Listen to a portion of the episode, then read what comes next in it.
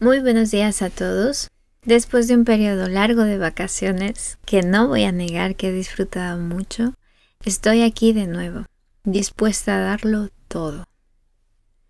Hoy voy a hablaros de cómo atravesar grandes cambios desde una perspectiva diferente, más feliz, más alegre y sin tanta angustia o miedo. Como sabéis, mi gran cambio fue desde enero de 2020, enero-febrero, a febrero-mayo de 2021.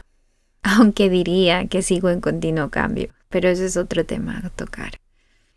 En ese periodo de tiempo lo perdí todo, en parte porque así lo decidí y otra parte porque así sucedió.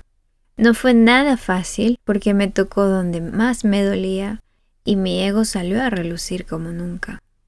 Ahí comprendí que tenía dos caminos, oponerme al cambio y llorar, llenarme de miedo y angustia y, patalear. O decir, está bien, es algo que no quería, pero tengo que atravesarlo. Pensar que estaba atravesando un túnel negro donde no veía nada, solo sabía que iba a entrar y que en algún momento iba a salir. Y seguramente al salir iba a ver lo que más me gustaba. Una Gisela cambiada, diferente, no sé, tal vez paseando por la costa malfitana, como sucedió en estas vacaciones, o paseando por la Toscana o por mi amada Lisboa. Gracias a esa actitud, hoy puedo contarles desde mi experiencia cómo atravesé esos cambios. Lo primero es no tener miedo. Al inicio es normal sentirlo, pero después transfórmalo en adrenalina. Acuérdate de las veces que montabas en bici y sentías miedo de caerte pero tus ganas eran tan grandes por sentir que ya no necesitabas esas ruedas de apoyo y que podías pedalear solo por kilómetros y kilómetros. Y así fue como conseguiste montar en bici. Uno de mis miedos más grandes era, ¿y ahora qué sigue mi vida? ¿Cómo la construyo de cero? Mis rutinas, mi trabajo, mi familia.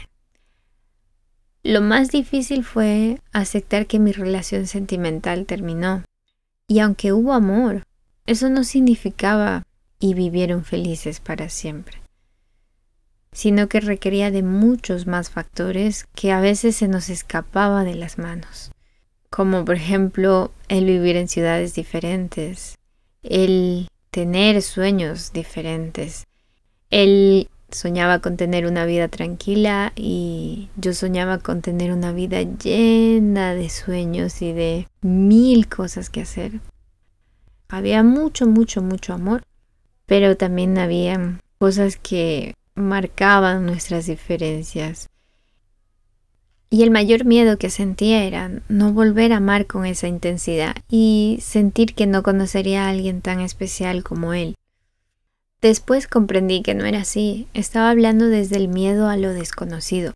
Poco a poco fui acostumbrándome a mi nueva vida, a mis nuevas rutinas, a conocer gente nueva, y entendí que esa etapa, aunque fue la más bonita de mi vida, ya no iba a volver y que debía permitir que la vida me sorprendiera una vez más. Si a él lo conocí sin esperarlo y la vida me sorprendió con esa relación tan maravillosa, entonces, ¿por qué la vida no me iba a sorprender de nuevo? Y así fue. Comencé a dejar ese lado B de miedo, inseguridad, angustia con el qué pasará y qué pasará, y a sacar el lado A donde sonreía, daba la bienvenida a lo desconocido, me atrevía y salía de mi zona de confort. Y así fue como descubrí otra versión de mí. La primera caída duele mucho, la segunda menos, y la tercera casi no la sientes. Entonces, atrévete a descubrir cosas nuevas y no tengas miedo. Así crecemos y en esos cambios también estamos aprendiendo el significado de vivir. Algo esencial, aparte de no tener miedo, es atreverte a ir por caminos diferentes.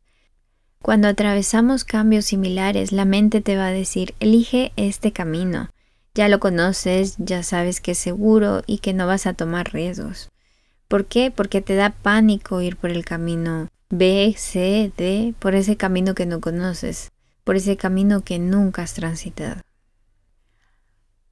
Algo que también me pasó en este último cambio y que fue diferente fue, ¿Qué pasa si suelto mi trabajo y busco algo diferente? Muchas personas me decían, no, pero ¿de qué vas a vivir? No, estás loca, no lo hagas. Luego va a ser difícil encontrar trabajo. Ya no eres un adolescente. Muchas respuestas de este tipo, pero ninguna se preocupaba en lo que yo sentía por dentro. Una de las personas a las que pregunté sí me dijo, evalúa y piensa qué sería mejor para ti, no para los demás, sino para ti. Y así lo hice. La Gisela de antes, de hace unos años, diría, no, estás loca, tu vida gira en torno a tu carrera, no lo hagas, ¿qué vas a hacer? No vas a tener nada en la vida, porque mi vida estaba centralizada y focalizada en mi carrera. Pero esta vez lo quería hacer diferente, esta vez quería ir por otro camino, porque ya tuve hace dos años la oportunidad de cambiar de trabajo y la antigua Gisela eligió la seguridad no tomar riesgos, tomó por el camino de la seguridad, lo más seguro, lo más factible, lo más estable. Y esta vez lo quería hacer diferente.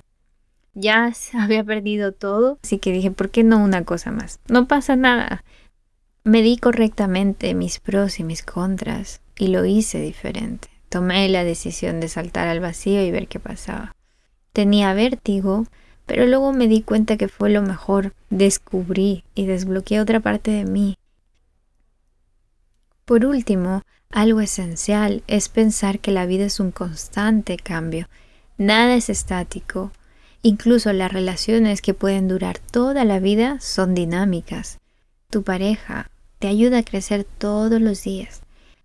En una relación de pareja, os comprometéis a avanzar juntos, a crecer juntos. Y a pesar de tener periodos difíciles, muy difíciles, los aceptáis, porque sabéis que eso forma parte de la relación, porque son oportunidades de crecimiento mutuo. Y así también considero que debería ser la relación con nosotros mismos, ese amor propio, saber y comprometernos que a pesar de que vayamos a pasar periodos duros y difíciles, aceptar que eso va a ayudar a crecer, a mejorar como persona. Y de eso se trata el cambio, de pasar de un sitio a otro sacando lo mejor de ti. Piensa que cuando eras niño y no sabías caminar, gateabas y muchas veces te parabas, pero a los dos pasos te caías. Y si no lo volvías a intentar, créeme que hoy en día seguirías gateando. Con eso a lo que voy es que debemos pensar que los cambios forman parte de nuestra vida y que gracias a ellos vamos creciendo y conociendo otra parte de nosotros que antes no conocíamos. A veces son agradables, otras veces no tanto, pero recuerda, este cambio que atraviesas va a llegar, va a pasar y después de un tiempo vendrá otro y otro y otro y otro. Entonces, ¿por qué no disfrutarlo? Mi cambio no fue de color de rosas. Habían días en que era muy divertido o que me daban paz, otros en los que era un mar de lágrimas, pero recordaba que todo llega y pasa. No me predisponía a lo que vendrá, sino sentir que el atreverme a cambiar ya es un gran paso y que con amor y constancia voy a ser capaz de lograr ese gran cambio. Ese cambio va a ser el motor de mi nueva vida. Ahora, cada vez que tengo que atravesar un cambio, recuerdo que es necesario cambiar o transformar ese miedo en adrenalina o ganas de hacerlo, atreverme a ir por caminos diferentes y pensar que la vida es un constante cambio. Estos tres puntos han sido esenciales en mis procesos de cambio. Espero que a ti también te ayuden y que logres eso que tanto deseas.